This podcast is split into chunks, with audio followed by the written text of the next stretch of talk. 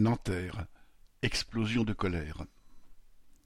Dès la publication de la vidéo qui montrait clairement l'exécution délibérée par le policier du jeune Naël, mardi 27 juin, la colère a explosé à Nanterre.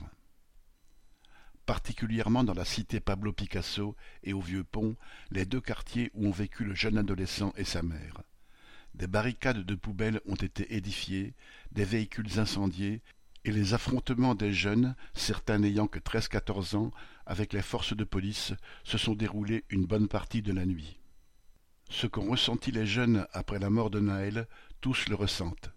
La colère face à l'injustice de vivre, eux et leurs parents, dans un quartier où se délitent transport, logement et éducation.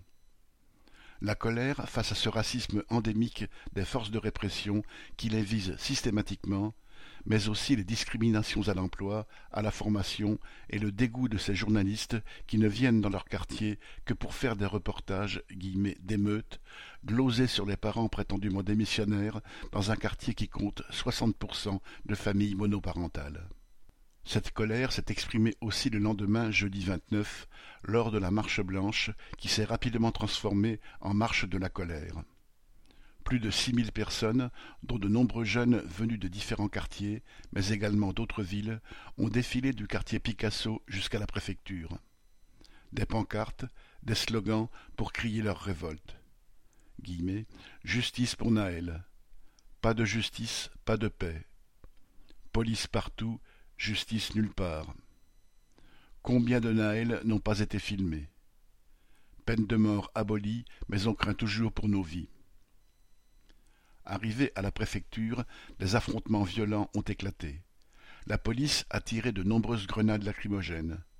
Des habitants effrayés ont souvent passé une partie de la nuit à entendre le bruit des mortiers d'artifice et des grenades. Certains ont essayé de parlementer avec les jeunes. Face à des jeunes qui s'étaient emparés de bouteilles de gaz et voulaient les faire exploser, un Chibani, vieux en arabe, les a interpellés pour les arrêter. Une maman s'est adressée à d'autres en expliquant que, s'il mettait le feu dans la cage d'escalier, c'était la mort assurée pour son mari malvoyant. Dans un autre quartier, des voisins se sont interposés pour empêcher un jeune de douze ans de se faire lyncher après avoir allumé le feu dans des poubelles en bas de chez lui. Les pompiers, qui refusaient d'intervenir sans escorte policière, ont été accompagnés par les habitants pour éteindre un feu. Dans une autre cité du quartier Picasso, les habitants se sont relayés toute la nuit en bas des tours pour éviter que certains jeunes rentrent et mettent le feu. Certains habitants disent comprendre la colère des jeunes, mais d'autres, voire les mêmes, expriment leur incompréhension face à ce déchaînement de violence. Face à tout cela, le maire de Nanterre ainsi que les représentants des autorités demandent le retour au calme, l'apaisement, expliquent qu'il faut faire confiance à la justice. Là aussi, les habitants sont partagés. Certains sentent que le retour au calme signifie arrêter de se révolter, d'autres ne voient pas d'issue à cette violence qui se retourne contre les habitants eux-mêmes. Correspondant Hello.